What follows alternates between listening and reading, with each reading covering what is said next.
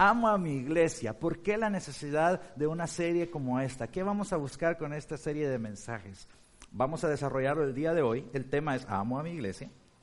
Y vamos a ver, número uno, una pregunta típica y es, ¿qué es la iglesia? ¿Qué es la iglesia? En la Biblia, la palabra iglesia viene de la palabra eclesia. Eclesia. Así se llama, que, en español suena casi igual. En inglés es church. No sé cuál, haya sido toda la vuelta que dio la palabra para llegar a church, pero el original griego era eclesia, que se parece mucho a nuestra palabra, que es iglesia. Recientemente, nosotros en los años recientes, entendemos como iglesia a un lugar donde vamos, como un lugar físico. dice, ¿a dónde fuiste? A la iglesia. Entonces, ¿a qué iglesia vas? Entonces a la iglesia tal y tal, a la iglesia que está en tal parte. Y, nos ayuda para poder entender a qué nos estamos refiriendo. Todo el mundo entendemos ese concepto.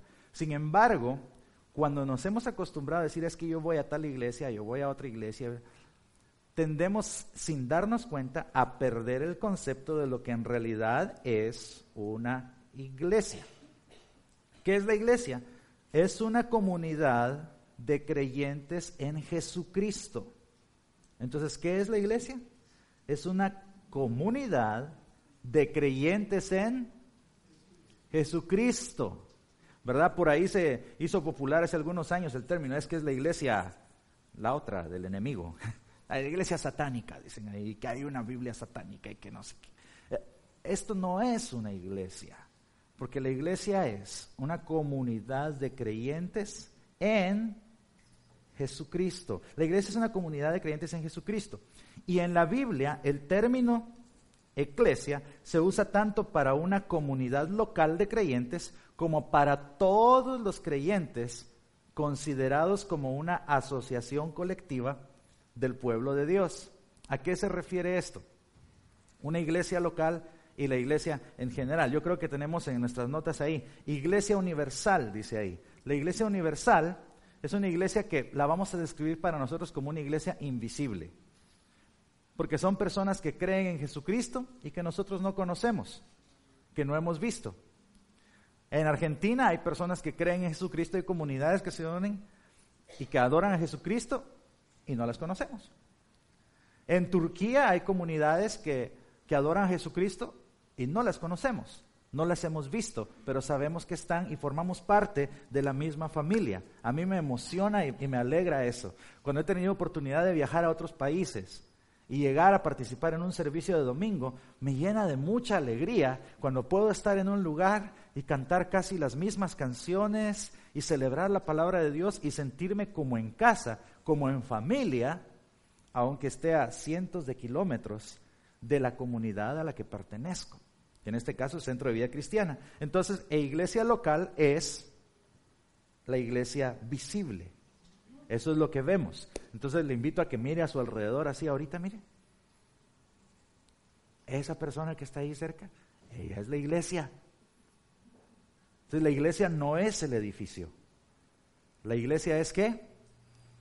Las personas. La iglesia son las personas, la comunidad de creyentes en Jesucristo tuve oportunidad de estar en el país de Gales. Y ahí en ese país de Gales hubo un avivamiento. Esto quiere decir que hubo un tiempo en que muchas personas se convirtieron a Dios y se fundaron varios templos o iglesias cristianas. Cuando yo fui, me dio tanto dolor ver que había una iglesia que se miraba muy bonita por fuera, el diseño así bien arquitectónico como barroco, ¿verdad? Por fuera, y decía iglesia fundada en, tal tal fecha, y era casi 100 años, hace casi 100 años. Y dije, qué bonito. Y me dijo el hermano que me iba guiando, sí, me dice, pero ¿sabes qué es ahora? ¿Qué? Es un bar y discoteca, me dice. ¿Cómo? Sí, es un bar y discoteca. Y ahí adentro tienen el, la parranda, digamos en estas palabras, parranda, y tienen strip, y tienen un montón de... En eso.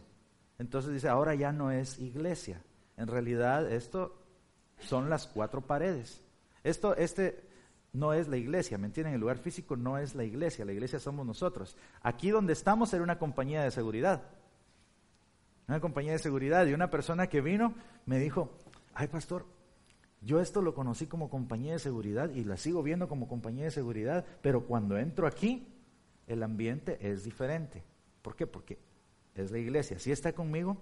Digo, ¿qué es esto? Veamos Efesios 1:23, cómo describe la Biblia que es la iglesia. Y dice, y la iglesia es el cuerpo de Cristo. ¿Qué es la iglesia? El cuerpo de Cristo. Él la completa y la llena. Y también es quien da plenitud a todas las cosas en todas partes con su presencia. Qué versículo tan precioso eso. La iglesia es el cuerpo de Cristo. Esta comunidad de creyentes que estamos aquí es el cuerpo de Cristo. Y dice, Él la completa y la llena. ¿Qué es lo que nos hace estar completos a nosotros? Cristo. ¿Quién es el que nos llena? Cristo. ¿Quién es el que nos da plenitud en todas las cosas y en todas partes? Cristo con su presencia. Ahora, Veamos 1 Corintios capítulo 1 versículo 2 y dice, esta carta de los Corintios, se está escribiendo el apóstol Pablo, dice esta carta de los Corintios va, va dirigida a la iglesia de Dios en, ¿en dónde? En Corinto. Si hubiese sido una carta dirigida a esta iglesia, hubiera dicho, digamos, a la iglesia de Dios en Blue Island. Pero esa iglesia de Corinto, Corinto no era un color ahí, sino que Corinto era una ciudad. Y dice, a ustedes que han sido qué? Llamados por Dios. Entonces podemos ver que la iglesia está formada por los que han sido qué? Llamados por Dios. ¿Para qué? Para ser su pueblo santo. ¿Qué significa santo? Apartado. Apartado, como escogido. ¿Ok? Entonces dice que nosotros hemos sido llamados a ser su pueblo apartado. Él nos hizo santos, Él nos apartó, podría ser, por medio de quién? De Cristo Jesús, tal como lo hizo con todos los que en todas partes invocan el nombre de nuestro Señor Jesucristo, Señor de ellos y de nosotros. ¿De qué iglesia está hablando en esta segunda parte?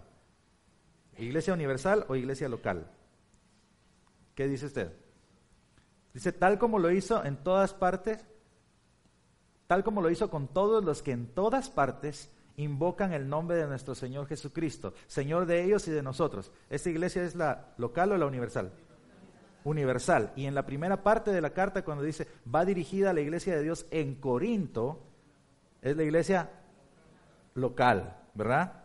Entonces, nosotros formamos parte de, digámoslo así, aunque no es el concepto, de dos iglesias. Somos parte de una iglesia, digamos primero, una iglesia local y una iglesia, pero todos es la misma iglesia, ¿verdad? Todos es la misma iglesia de Jesucristo, los creyentes en Jesucristo. Ahora, podemos poner, hoy creo que en las notas ya lo dejé así escrito cabal, la iglesia entonces, que se nos quede esto, es, no es un lugar al que asistimos, sino una comunidad a la que pertenecemos. La iglesia no es un lugar al que asistimos, sino una comunidad a la que pertenecemos. Hechos de los Apóstoles, capítulo 2, versículo 46 y 47. Dice la Biblia, adoraban juntos en el templo cada día. Se reunían en casas para la cena del Señor, como la que tuvimos hoy aquí. Y compartían, ¿y compartían qué? ¿Con qué? Con gran gozo y generosidad. Eran hispanos, dice ahí. ¿Verdad? Y 47, esto es precioso todo el tiempo que hacían alabando a Dios y disfrutando de la buena voluntad de toda la gente. Y cada día el Señor agregaba a esa, ¿qué dice la Biblia? A los que iban siendo salvos. En el griego, aquí donde traduce el español comunidad cristiana, en el griego es la palabra iglesia. Algunas traducciones dicen en el español dicen a la iglesia los que habían de ser salvos. Pero en esta particular me gustó mucho porque explicaba ese concepto. Añadía a esa comunidad cristiana los que iban siendo salvos. Ahora, ya que tenemos el concepto, para algunos a veces se hace difícil como entender, bueno, pero amar la iglesia. Yo entiendo que asistir a la iglesia, la paso ayudar un poquito en la iglesia, yo lo paso.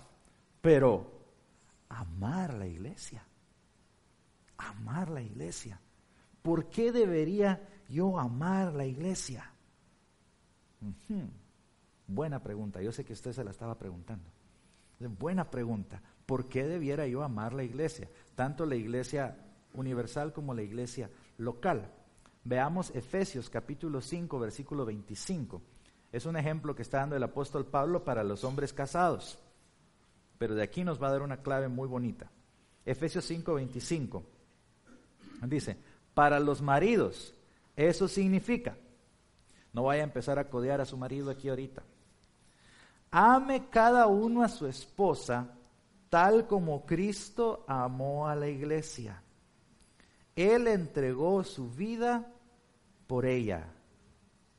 Otra vez, para los maridos eso significa, ame cada uno a su esposa tal como Cristo amó a la iglesia. Él entregó su vida por ella. Hay otros versículos en los que nos da a entender y utiliza la analogía de Jesucristo como el novio y la iglesia la novia, la esposa. Ahora, hay algunas personas que dicen, ay, es que yo sí amo a Jesús, pero la iglesia, mm. yo, yo amo a Dios, pero la iglesia, ah, eso sí, no, yo sé que Dios me comprende, ¿verdad? Ahora, está diciendo como Cristo amó a la iglesia, está tomando la figura como de, de que Jesús es el novio, la iglesia la novia. Si alguien viene y me dice, Pastor William, mire, ¿cómo me cae de bien usted? Pero desprecia a mi esposa. ¿Usted cree que me va a agradar a mí? ¿Usted cree que va a llegar un poquito... ¿Cómo es posible? O sea, no, no, no, no voy a poder hacer una relación con esta persona. Si me está diciendo, usted me cae bien, pero a su esposa no me interesa. No. Sí está conmigo en eso, ¿verdad? En, un, en un, matrimonio sano esto, esto funciona. ¿Ok? Entonces, si aman a mi esposa, yo me siento como amado. ¿verdad? Yo me siento agradecido. Cuando hay personas que han ayudado a mi esposa eh, en, los, desayunos, en los desayunos de damas, ¿verdad? cuando dice, ay, es como me ayudaron, ay, miren cómo me siento yo de agradecido. Porque como quisiera a veces estar yo ahí ayudando y por X circunstancia no he podido, y digo, ¿cómo le estará haciendo? Y Dios nos bendijo, ahí hay una Nancy Villacorta que está dándole, dándole, dándole, dándole ahí bastante y cada una de las hermanas que ayuda y, ay, cómo me siento agradecido. Cuando bendicen a mi esposa, yo me siento bendecido. Cuando yo amo a la iglesia, eso es como un aroma fragante para Jesucristo. ¿Entiende cuáles son las razones para amar a la iglesia? Debemos amar la iglesia porque Jesús ama a la iglesia. Y ya entendimos que la iglesia no son las cuatro paredes. Debemos cuidar las cuatro paredes. Aquí todavía podemos hacer bastantes mejoras. Hoy, sin ir muy lejos, hoy me habló un electricista y me dijo, hermano, sé que tiene unos proyectos de electricidad, quiero ofrecerme para ayudar. entonces ya estuvimos viendo y, y ya vamos a empezar a hacer algunas cositas aquí, unos cambios para las luces y algunas cosas así. Él quiere ofrecer esto. Él está demostrando su amor por la iglesia, por el cuerpo de Cristo. Eso es algo que nos va a servir a todos nosotros, va a ayudar a que haya un mayor beneficio para la iglesia. Entonces ya, ya entendimos por qué debemos amar la iglesia, ¿no? Ahora, el mejor lugar que tenemos para mostrar nuestro amor por la iglesia, en este caso nosotros, la iglesia de Jesucristo, es nuestra iglesia local. En este caso, centro de vida cristiana. Yo me congregué por 21 años en Fraternidad Cristiana de Guatemala, así se llamaba la congregación donde, donde estaba allá. Y durante esos veintitantos años, ahí entregué mi vida a Cristo, ahí, ahí comencé a servir al Señor y ahí dejé mi sudor, mis lágrimas y un par de gotas de sangre cuando me golpeé, ¿verdad? Ayudando a construir esta iglesia, ¿verdad? Amé Fraternidad Cristiana de Guatemala y todavía sigo teniendo el mismo amor. Pero ahora entiendo que esta comunidad de creyentes, fui hace, hace unos meses atrás, cuando ocurrió la situación con mi hermana, sentí todo el amor que le estaban dando a mi hermana, sentí el amor que me estaban dando a mí, pero ahora entiendo que aquí está mi comunidad y aquí es donde yo amo. De Fraternidad Cristiana de Guatemala nos movimos a otra iglesia en Turquía entonces, cuando estábamos allá en Turquía, yo ya no podía asistir a Fraternidad Cristiana de Guatemala, obviamente. pero éramos una comunidad como de 15 creyentes. Eso éramos la iglesia. Y cuando estábamos ahí en la iglesia, yo hablaba español y spanglish. Sí, menos inglés del que, del que hablo ahora. Y ahí hablaban turco, otros inglés, otros francés, otros alemán, otros holandés. Una vez llegó un pastor alemán y a mí me causó tanta gracia eso. Dije, y usted, y él, es que viene un pastor alemán, decía yo. Entonces ya me imaginaba, uf, uf, uf. Pero no, era un pastor que venía de Alemania. Cuando, cuando yo hablaba allá y que algunas veces me dieron la oportunidad de predicar, yo hablaba en español. ¿Y cuántos creen que me entendían? Ninguno. Entonces Melech traducía al francés. Entonces ahí ya, ya algunos entendían. Y luego mi suegro traducía del francés al turco. Luego ya me animé un poquito más y entonces yo hablaba en inglés. Entonces daba unas enseñanzas en inglés, mi esposa las traducía al francés y luego mi suegro las traducía al turco. Empezar el servicio era algo como, good morning, bonjour, good night. Así, tiki, tiki, tiki. Estuvimos como por un año y pico y esa comunidad cristiana era mi iglesia. Yo aprendí a amarla. Empecé a disfrutar sirviendo y encontrando áreas en las que podía ayudar. Ahí tocaba la guitarra, luego encontramos un piano ahí, entonces vamos a aprender cómo utilizar este piano. Hicimos algunos proyectitos ahí arriba, mi suegra hacía un cuarto de oración.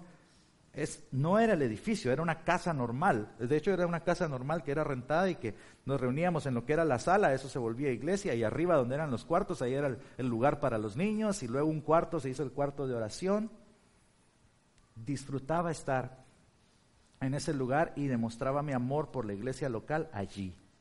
Ahora aquí. Estuvimos en Tinley Park, ahora estamos en Blue Island y usted tiene una buena oportunidad entonces de amar al cuerpo de Cristo, de amar a la iglesia de Cristo aquí en Centro de Vida Cristiana. ¿Cómo puedo demostrar mi amor por la iglesia? ¿Cómo puedo demostrar mi amor por la iglesia? Número uno, este no les gusta mucho, esta palabra, pero aquí va. Me comprometeré con la iglesia. Ouch. Me comprometeré con la iglesia. Yo sé que allá en Guatemala pasa, aquí no ha pasado. Pero he conocido amigos que están allá y en, español no tenemos esa, esa, palabra dating, ¿verdad? Dating, sino que decimos, ah, son novios o son novios, ¿verdad? O están saliendo, ¿verdad? Tienen citas. Que han estado dating por cinco, seis, siete años, ¿verdad? ¿Y cuándo viene el matricidio? No, yo, matricidio, sí, cuando esté listo, ya cuando esté preparado. Ya algunos unos decían allá la broma, ya dentro de tres semanas, tres, tres semanas santas. Entonces, qué bonito, qué delicioso es estar ahí y que hay saliendo y que, y que manita caliente y que haya todo bien. Pero cuando ya se habla del matrimonio, uy, es otro nivel. Y por ahí me resultaban, no, pero ¿qué es el matrimonio? Es un papel y ya está firmado. la Biblia nos enseña, y, y, eso fue en una enseñanza de matrimonios que dimos unos años atrás, me estoy saliendo un poco del tema, pero decía, yo vi, dice Dios, yo vi cuando ustedes intercambiaron votos entre hombre y mujer. O sea, Dios, Dios valora ese acto del matrimonio, donde se sella ese qué? Compromiso. Donde se sella el compromiso. Cuando usted va a hacer un contrato con alguien, y entonces le dicen, firme aquí, quiero ver a qué, qué me estoy firmando, porque cuando usted firma es porque entró un compromiso. Si no, ahí dicen, ah, y el papel todo lo aguanta. Las palabras se las lleva el viento, ¿verdad? Entonces, nosotros venimos, venimos y decimos, Señor, me voy a comprometer con la iglesia. Aquí la enseñanza decía, no solo tenga citas con la iglesia, cásese con ella. Cásese con ella. Vaya a un nivel más. Eso eh, lo vamos a ver en el siguiente, en el tercer punto de esto, pero sí, sí tiene el, ¿Sí tiene el concepto que estoy queriendo decir? Hay, una, hay una situación, es que yo no he logrado traducirlo al español, pero ahí, ahí, va, voy a tratar. Pastor Jerry nos estaba contando la historia de una gallina y un cerdito, fíjense. Estaban en la granja la gallina y el cerdito. Y fue el cumpleaños del granjero. Y entonces todos los animales de la granja dijeron, vamos a darle una sorpresa. Y entonces vino la gallina y le habló a su amigo el cerdito y le dijo, hey, cerdito, tengo una idea. Nosotros le vamos a ganar con el regalo que le demos al granjero. Yo sé cuál es su desayuno favorito. Y el cerdito dijo, oink, oink, oink, oink, oink. ¿Y cómo le hacemos? ¿Qué quieres que hagamos? Mira, a él, a él le fascinan los huevos con tocino. Y tú y yo lo podemos hacer. Y el cerdito se le quedó viendo. Para ti va a ser solo vas a dar el huevito. Para mí implica entregar mi vida para que pueda existir ese desayunito de huevos con tocino, ¿verdad? Entonces, lo que decía, el punto es que para muchos de nosotros es, ah, está bien como la gallina, estoy ayudando, estoy ayudando. Si, si ayudo, pues está bien, y si no ayudo, pues no hace falta. Pero no hemos querido llegar a ese nivel de me comprometo con la iglesia, me comprometo a servir al Señor. Y como les digo, está la iglesia universal, está la iglesia local podemos servir en ambas. Hay, unos compromisos que yo he adquirido aquí con la iglesia local. Por un tiempo también tenía yo un compromiso con la iglesia universal y estoy tratando de, retomarlo y volverlo a hacer. Eh, en internet, antes se, llamaba blessministries.com, ahora tengo un blog que se llama diosessinigual.com. Usted puede visitarlo ahí, diosessinigual.com, y puede suscribirse ahí en ese, en ese blog. Y semanalmente yo estaba enviando un email con un versículo bíblico y una reflexión bíblica. Lo estaba mandando, tran, a Latinoamérica, a quien, a quien quisiera, y era no solo en Latinoamérica. Y recibí respuestas de Colombia, recibí respuestas de Argentina, en Guatemala, en mi país, yo estaba en Turquía cuando empecé a hacer eso, recibía respuestas de organizaciones en Guatemala que estaban diciéndoles a sus trabajadores que se suscribieran y recibían ese versículo bíblico. Cuando vine a visitar eh, Chicago la primera vez aquí para ver si iban a venir a trabajar aquí o no, una persona, un hermano que se congregaba con nosotros, eh, vive, en el, vive en el norte ahora, me dijo, acompáñame a mi trabajo. Entonces fui a su trabajo, ¿verdad? En, lo que estábamos viendo, él, me iba a llevar al aeropuerto después. Y me dijo, y, me y vi una, un, un recortecito que tenía así, un versículo bíblico, y cuando vi dije yo, ese es de ese es de los que yo enviaba. Y entonces me dijo, yo le pregunté, y hermano, ¿y esto de dónde, de dónde sacó esta reflexión? Ah, mire, me dijo, fíjese que es una página web ahí que, que hay un hermano que envía eh, semanalmente unos versículos bíblicos y que, qué bendición. Así, y, ¿cómo se llama? Pues el hermano se llama, es usted, me dice mucho gusto. Mire, yo aquí le envío a mis trabajadores que, que envían. Y qué bueno, mire, estoy tratando de retomar, porque cuando empecé ya con el pastorado ya no los seguí enviando. ¿Sabe quién estaba suscrito a esos correos y que ahora está aquí con nosotros? César. César que nos ayuda en multimedia. A través de esos correos él supo que íbamos a venir para acá y luego se conectó para venir al Centro de Vida Cristiana. Era un servicio, un compromiso que adquirí con la iglesia que universal. Ahora tengo compromisos con la iglesia local. Entonces, ya, ya, ya, ya entendemos cuáles son los compromisos, ¿verdad? Comprometerme con mi iglesia. Compromisos de iglesia locales, asistir regularmente, conectar con otras personas, vivir para Dios. Número dos, otra forma de mostrar amor por la iglesia es representaré la iglesia. Representaré la iglesia representaré la iglesia. Y vamos a segunda de Corintios capítulo 3 versículo 2 y 3 y dice, la única carta de recomendación que necesitamos son ustedes mismos. Si le pusiéramos aquí enfrente, Centro de Vida Cristiana, sus vidas son una carta escrita en nuestro corazón. Todos pueden leerla y reconocer el buen trabajo que hicimos entre ustedes. Versículo 3 es evidente que son una carta de Cristo que muestra el qué? El resultado de nuestro ministerio entre ustedes. Esta carta, entre comillas, dice, no está escrita con pluma y tinta, sino con el Espíritu del Dios viviente. No está tallada en tablas de piedra, sino en corazones humanos. El Señor nos está llamando a representar su iglesia universal y local.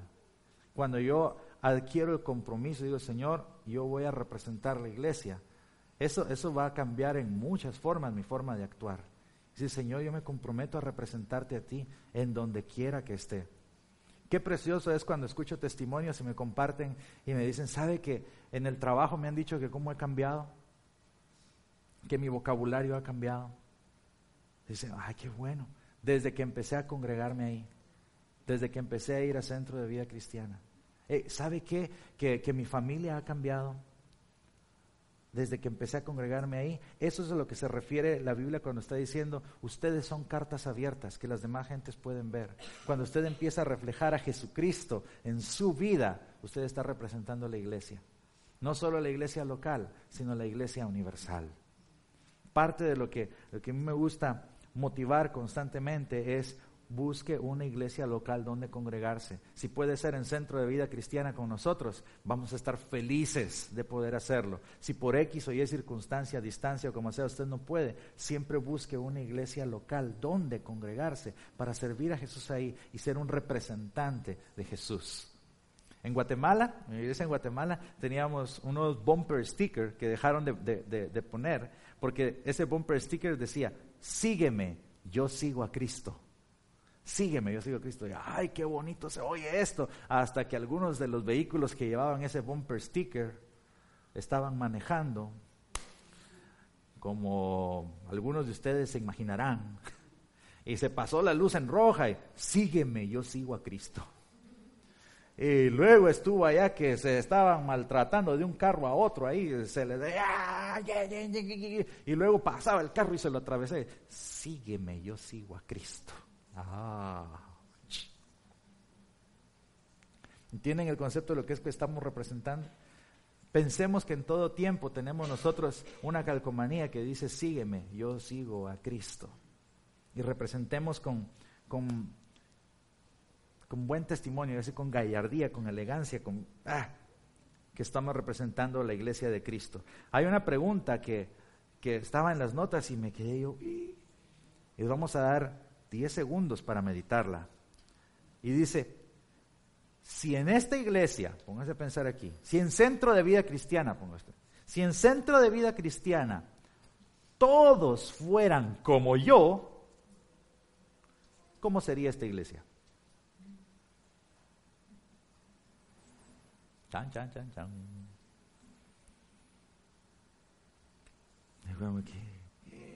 Buena la pregunta, ¿no? Y meditémosla. Si en esta iglesia todos fueran como yo, ¿cómo sería esta iglesia? Y dije, Señor, ¿y cuál sería la respuesta correcta a esto? ¿Verdad? ¿Cómo iba a ser? Y de repente me vino y dije, ah, si en esta iglesia todos fuéramos como Jesús, ¿cómo sería esta iglesia? Ah, y leímos antes que la iglesia es el cuerpo de Cristo, somos los representantes de Cristo. Eso implica que nosotros debemos ser como Cristo, como Jesús. No solo aquí los domingos. Hoy sí, Señor, creo en nuestro Dios el Padre y nuestros ojos cerrados. Y salimos allá en la esquina y donde se nos deja venir el carro y decimos, ay, hijo. Entonces no estamos representando a Cristo, no es solo aquí que vamos a ser representantes de Cristo. Es en todo lugar, en todo tiempo, en nuestros hogares, ¿verdad? Yo sé que aquí no pasa, en Guatemala pasaba, que, que, que está la familia aquí para la foto perfecta. Y llegando a la casa. Y llegando a la casa está la separación. No, no se trata de, de pretender estar bien, se trata de estar bien. Eso es lo que el Señor quiere. Y eso es lo que el Señor puede hacer. Y número tres, número tres, me involucraré en la iglesia. Y eso es la, tercera parte que había dicho. Miren, me comprometeré en la iglesia y luego me involucraré en la iglesia. Me involucraré en la iglesia. Existe una diferencia entre un consumidor y un propietario. ¿Verdad? ¿O no? ¿Qué dice usted? Sí, ¿verdad? Una vez leí un, ejemplo de un, un hombre que su papá desde que era chiquito este hombre vio que su papá abrió una tienda y la tienda iba creciendo y este, este niño fue creciendo, creciendo y, viendo cómo la iglesia, la iglesia, ¿verdad? la, la, tienda iba progresando y progresando. Por fin el muchacho creció, empezó a estudiar administración de empresas y entonces estaba administrando la tienda de su papá, pero también fue contratado por una empresa de, eh, digamos, un Walmart. ¿Verdad? Y entonces también llegó a ser gerente de, un Walmart y luego subía a más, a más niveles, pero también estaba llevando el, negocio de su papá. En muchas ocasiones él tuvo que tomar decisiones en que, oh, vamos a cerrar esta tienda de Walmart aquí y vamos a abrir otra allá y vamos a cerrar esta tienda de Walmart aquí y la otra allá. Era fácil tomar la decisión, pero cuando llegó el día en que tenía que decidir y dijo, ah, no está siendo rentable el negocio de mi papá, hay que cerrarlo ¿Creen ustedes que podía hacerlo? ¿Por qué le costaba más tomar esa decisión? ¿Mm? Era de su papá, era propio, y entonces le buscaba, no, pero este todavía de tener esperanza, ¿qué si le hago esto, si le hago lo otro? ¿Por qué no, por qué no tenía tanta, tanta cosa de pensarlo dos veces para cerrar una tienda X de, de tal marca en tal lugar? Porque no era de él. Solo estaba trabajando en ese lugar y tenía que tomar una decisión basada en lo que los números decían que era lo mejor, pero aquí es lo propio. Cuando yo estoy yendo a una congregación, cuando yo estoy yendo al centro de vida cristiana y es esa iglesia, o la iglesia donde van ellos, o la, iglesia, mi, mi forma de acercarme a la iglesia va a ser diferente que si yo voy y entiendo esta es mi iglesia. ¿Sí? ¿Está conmigo? El deseo y la oración de mi corazón es que cada uno de nosotros que estamos aquí podamos decir, esta es mi iglesia, esta es la comunidad a la que pertenezco, a la que estoy sirviendo, en la cual me voy a involucrar. ¿Me entiende la, diferencia? Si, si, usted va, si usted va a un centro, a un, a un almacén X y mira una basurita tirada ahí en el almacén, dice, ay, eh, quien, quien tenía que recogerla no la ha recogido, qué mal ay, no, como este, este restaurante o este almacén, miren qué. Pero si usted es el dueño del local y es su negocio y ve la basurita, ¿qué va a hacer? Va a recoger y va a decir, ¿dónde lo pongo? Porque pertenece a mí. Si usted viene a la congregación, usted entra ya por, las puertas, ya sea por aquella o por esta, y ve una basurita tirada y dice, ay, ve, y estos hermanos que no limpian aquí, me dice, ay, qué cosa. ¿Vea? Pasó ahí nuestro corazón ya está diciendo, es la iglesia de ellos. Yo solo estoy asistiendo, solo estoy viniendo. Pero cuando yo siento, ah, es, es mi iglesia, voy a venir y la voy a recoger y la voy a, y la voy a poner en su lugar porque el lugar me pertenece. Y debo decir que en mi caso particular, yo tuve esa, ese, ese brinco de, de, aquí, de pasar y decir, ay, no recogieron la basura, a empezar a recogerla cuando venimos acá al edificio.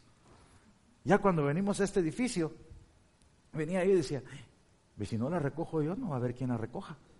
Eso era lo primero que me decía, si no la recojo yo, ya no hay quien la recoja. Y probé algunas veces, dejar un bote de agua vacío, ahí en un, lugar. Tres semanas pasó, tres semanas. Bueno, lo voy a recoger y lo voy a mover. Entonces, lo que, lo que le pido a Dios y que le sigue diciendo a ustedes, involucrémonos y amemos esta comunidad cristiana como nuestra, apropiémonos de ella. Romanos capítulo 12, versículo 4 al 8 dice, así como nuestro cuerpo tiene muchas partes y cada parte tiene una función específica, el cuerpo de Cristo también. Nosotros, a ver, puede decirlo en voz alta, nosotros, a ver, una, dos y tres, nosotros somos las diversas partes de un solo cuerpo y nos pertenecemos unos a otros. Ah, qué bonito eso, ¿verdad? Le sigo leyendo de aquí. Dios en su gracia nos ha dado dones diferentes para hacer bien determinadas cosas. Por lo tanto, y esta es la Biblia, miren, esta es la Biblia, no estoy predicando yo nada, es la, de la Biblia para acá. Por lo tanto, si Dios te dio la capacidad de profetizar, habla con toda la fe que Dios te haya concedido. Versículo 7. Si tu don es servir a otros, sírvelos bien. Si eres maestro, enseña bien. Si tu don consiste en animar a otros, anímalos. Mire qué bonito ese don, animar a otros. Dice, hay quien dice, ay, no es que yo no tengo ningún don para servir, yo solo deseo decir a la gente que ánimo. Si tu don consiste en animar a otros, anímalos. Si tu don es dar, hazlo con generosidad. Si Dios te ha dado la capacidad de liderar, toma la responsabilidad en serio. Y si tienes el don de mostrar bondad a otros, hazlo con gusto. Y todo esto se está refiriendo dentro de la iglesia. Dentro de la iglesia. Piense usted por un momento, ¿qué tengo yo para aportar? ¿Qué cosa podría yo aportar a esta comunidad? diga, Señor, úsame, úsame en esa área, úsame en esa área. Efesios 4, 16. Algunos dicen, ay, pero es que lo que yo sé hacer, ya hay otro que lo hace. Y yo no lo voy a poder hacer tan bien. Efesios 4, 16. Él, se está refiriendo a Dios, hace que todo el cuerpo que encaje perfectamente y cada parte al cumplir con su función específica, ¿qué es lo que hace? Ayuda a que los demás se desarrollen y entonces todo el cuerpo crece y está sano y lleno de amor. Ah, donde dice cuerpo, quitemos la palabra cuerpo porque se refiere a la iglesia y pongamos centro de vida cristiana. Él, hace que todo centro de vida cristiana encaje perfectamente. Ay, qué bonito se lee así, ¿no? Y cada parte al cumplir con su función específica ayuda a que las demás se desarrollen. Y entonces todo centro de vida cristiana, ¿qué hace? Y está y lleno de amor. ¿Cuántos queremos una iglesia, una congregación, un centro de vida cristiana que crezca? ¿Me quiere? Yo lo quiero. Que sea sano y que sea lleno de amor. ¿Qué debemos hacer? Y cada parte al cumplir con su función específica. Cada uno en este lugar tenemos un don, tenemos algo que podemos aportar. Utilicémoslo, utilicémoslo aportemos para que podamos crecer sanos y llenos de amor. Termino con esto. Entendimos ya entonces cuáles son las tres razones de para amar. Eh, ay, ¿cuál era la razón para amar la iglesia? ¿Se recuerda? La razón principal. Porque Cristo ama a la iglesia. Y ahora, tres formas, estas no son todas, pero tres formas en que podemos reflejar el amor de Dios o amar a la iglesia de Dios era número uno, me comprometeré con la iglesia. Número dos, representaré a la iglesia. Número tres, me involucraré en la iglesia.